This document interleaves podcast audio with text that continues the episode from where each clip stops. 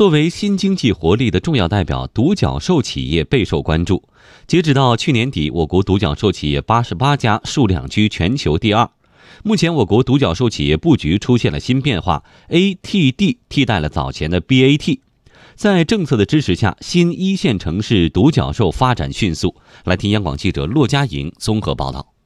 独角兽企业的新变化，首先体现在投资端。一直以来，巨头带动都是独角兽诞生的一大影响因素。根据中国独角兽报告二零一九显示，从投资端来看，ATD 也就是阿里巴巴、腾讯和京东替代 BAT，成为投资新经济领域前三互联网巨头。阿里巴巴及相关企业与全球一百二十四件投资事件，超一千八百亿人民币投资金额排位第一。其中，蚂蚁金服以高达一千五百亿美元估值排全球第一。被称为超级独角兽，腾讯及其相关企业全球投资超一百三十二起，总金额超九百亿元。与阿里注重电商和金融板块相比，腾讯更偏好文化娱乐和游戏领域，而京东方面更为不同，侧重例如物流等重资产领域，全年投资超五十起，涉及金额超两百亿人民币。从行业分布来看，互联网、高端制造和高新科技是独角兽企业的集中地。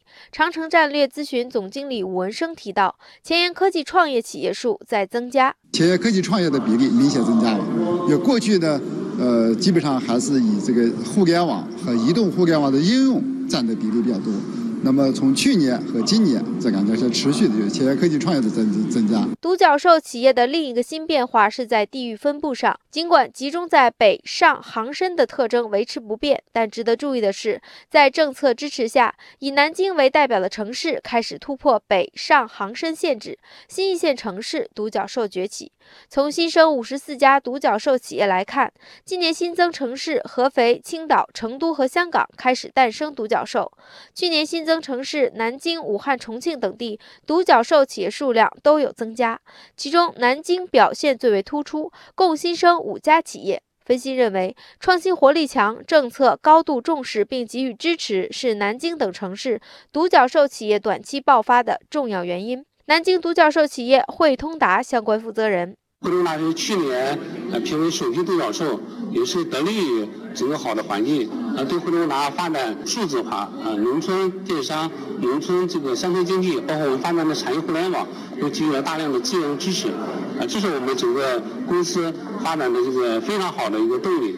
目前，中国独角兽企业仍面临科技含量不高、企业运营维持性不强等问题。为此，从企业角度出发，应考虑企业运营和核心竞争力两方面问题；从政府角度出发，需以更大力度支持区域新经济的发展。